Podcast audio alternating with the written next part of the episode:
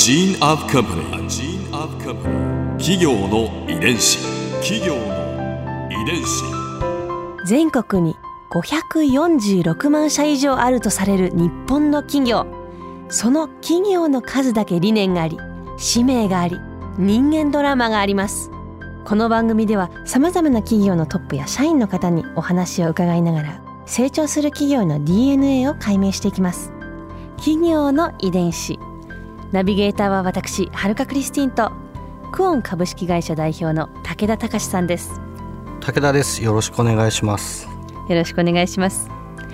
さて今日はマルコメ株式会社マーケティング本部広報部部長須田信弘さんをお迎えしています。よろしくお願いします。よろしくお願いします。今回はお味噌の深い世界をテーマにお話を伺いますよろしければですね、うんうん。こっから順にこういうふうにちょっとずつあの味見をちょこちょこっとな舐めていただくとその違いっていうのが分かってくるんですけど。ね目の前にいろんな、今日はいろんな味噌を持ってきていただいたので、これは何個あるんですかね？今日は全部であの5つ持ってきてます、はあはあはい。は何味噌何味噌何味噌なんえっと、ですか、これもともととはあの米味噌の中でもあの辛口のお味噌なんです。辛口の、はい。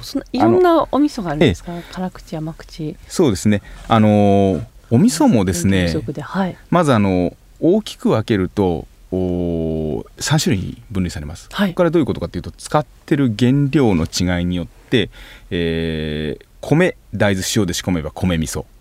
麦大豆塩で仕込めば麦味噌。大豆とお塩で仕込めば豆味噌。というふうにあの3種類にうん。分類されてるんですね、はい。でミックスすると調合味噌って言ってもう一つになって大きく分けると4種類になりますでその中のあの持ってきたのはあこの米味噌の中でもあの辛口のものなんですけど、はい、お好きなところを選んでいただければとそうなん思いますです。えじゃあせっかくなんでね今日ちょっとせっかくあるので味見を、うんうん。いい香りもいい香りがするので、はい。あちょっと時間かかりますけどちょっとずつあのまずね香りを嗅いであの鼻の近くにあの持ってって。仕込んだばっかりの味噌は、香りを嗅いででちょっとすくってあの口に入れていただくと。ほんのり香りがしますねほんのりですけどね。あのだいぶ鼻を近づけないとまだやっぱり仕込んだばかりのお味噌は香りが。あ本当だ。うーん。なんでしょう。あ麹の香りがしますね。麹というかなんでしょう。お味噌とはだいぶ違いますね。でも最初はみんなこうなんです。でこれあがの塩気はもうすでにありますね、うん確かに。でこの味がどう変わっていくか香りとか次こういうふうに順を追半っていくと。あちょっと発酵した感じがしますね香りで。わかりますね。あそしてあのスプーンを入れると一気に柔らかくなりましたね。鋭いですね。あの小学校行くとまずスプーンであの一人一枚ずつお皿持っていただくんですけど、取り分ける時にスプーンで触った感じも気をつけてねっていうふうに言ってみてもらいます。とあの最初硬かったお味噌がだんだん柔らかくなったっていうふうに。うん。あそして味が一気に濃くなりましたね。お味噌って感じがしますけれども。でもこれまだ出来上がりじゃないんです。でもまだ出来上がりじゃないんですね、この段階では本当だ。全然仕込んだばっかりとは違いますね、仕込んだばっかりやっぱりまだちょっと何でしょう硬さがあるというか、それが一気に柔らかくなってまろやかな感じになって。それが2ヶ月熟すと色は変わり。はい。いい香り。これ確かに私の知ってるお味噌です。あーそしてほとっても滑らかになりましたね、へえ面白い。いただきます。うんあようやくこう舌の上でとろけるような感じになって。うーん美味しい。あ全然鼻から抜ける香りが違いますね、出発はみんな一緒なんですけど、うんうんうん。これが時間が経つと、えー半月経ち2ヶ月経ちってとこまでご覧いただきましたけどさあその後どうぞ4ヶ月6ヶ月経つとどんな風に変わっていくのか。ここからでもねもう全て商品になるものですもんね、はい。2ヶ月以降はは4ヶ月は。黙々と食べてらっしゃいますけど。はい。ちょっとすごい違いですねこれは。意外とこんなにも発酵すると変わるんだなっていう。本当ですね。だいぶ濃くなりましたね茶色が。4ヶ月。あ甘みがすごい増した感じがしますね。意外にも2ヶ月の方がでももしかしたら濃さで言うとなんか濃いような感じが強烈な感じがしましたけど私の場合なんか4ヶ月の方が甘く少し優しくなった気がします、じゃあもう一つ。色は濃いんですけどね。最後は6ヶ月です6かヶ月もうチョコレートみたいな色ですね。はい。本当だうーん。とっても滑らか。まあ深みが増す、うん。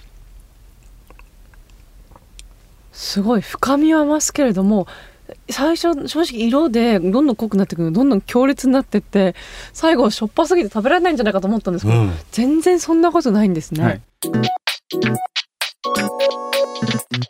企業の遺伝子人によっていろいろと表現の仕方が変わるんですけど味はだんだんだんだん濃厚になってきます、うん。濃で厚だけど深いというか、はい。はい色が淡いほどさっぱりすっきりしてて癖がないんですけどそれがあの色が熟成期間が長くなって色が濃くなるほどにいいコクがあって、えー濃厚で香りとか癖っていうのは強くなってきます、うんまああのえー2ヶ月より4ヶ月4ヶ月より6ヶ月熟成させたものの方がどんどんどんどん強くなってきますねで中にね、えー、と6ヶ月のお味噌でしょっぱくなったっていうふうに表現される方もいらっしゃるんですけど、うん。塩分を測ってみるとどれも一緒なんです。へー。ただあの酸味だとか苦味だとかいろんな味が強くなってきますので、はい。それをあのひっくるめしょってぱいと感じる人もいれば表現をされるんですけどお実際に塩分を測ってみるとお一緒なんですね、はい。ちなみに武田さんどれがお好みでした？いやー好物つけがたいですね4ヶ月かな。あー。確かにでも用途によってもまた違うかもしれないですね。そうですね。あのおっしゃられる通りであのその使うお料理ですとかあのお味噌汁だとあの使う具材によって、えーそういったあの色とその味っていうのが非常にあの関係が深いんですよね。なので色の淡いお味噌だとさっぱりすっきりはいいい。した味に仕上がりますし色が濃いお味噌を使えば濃厚な味に仕上がりますので、まあお好みの味付けに、いろんなお味噌の色の違い熟成期間の違うお味噌を使ってもあのお味噌っていうのは使い分けられるんですよっていうのを知ってていただくといろんなお味噌を持っていただいてでもっと言うと合わせるとまたあの感じが変わります。はい、こういう楽しみ方もありますのでぜひあのいろんな種類のお味噌を持っていただいてであのどんどん使っていただけるといいなというふうに思っておます。味噌が一個家にあればいいってもんじゃないんですね。できたらあのいろんな種類を持っていただくと、そういろんな種類を持つとまた楽しみが増えるはいってことですね、お料理する楽しみが増えると思いますしあの味のバリエーションも広がりますので、いやー驚きました、はい、ここで春風ビューポイント今回須田さんのお話の中で私が印象に残ったのは味噌の食べ比べです。熟成の度合いによって色も香りもそして味も全く違うものになることにびっくりしました。味噌について食べながら知っていくそんな教育をね小学校の頃にしていたらもっと味噌に親しみを感じていたのかもしれないです。和食離れというふうに言われていますけれどもこうやって味噌に親しみを感じることによって少しでも歯止めがかかればいいなと思います。企業の遺伝子。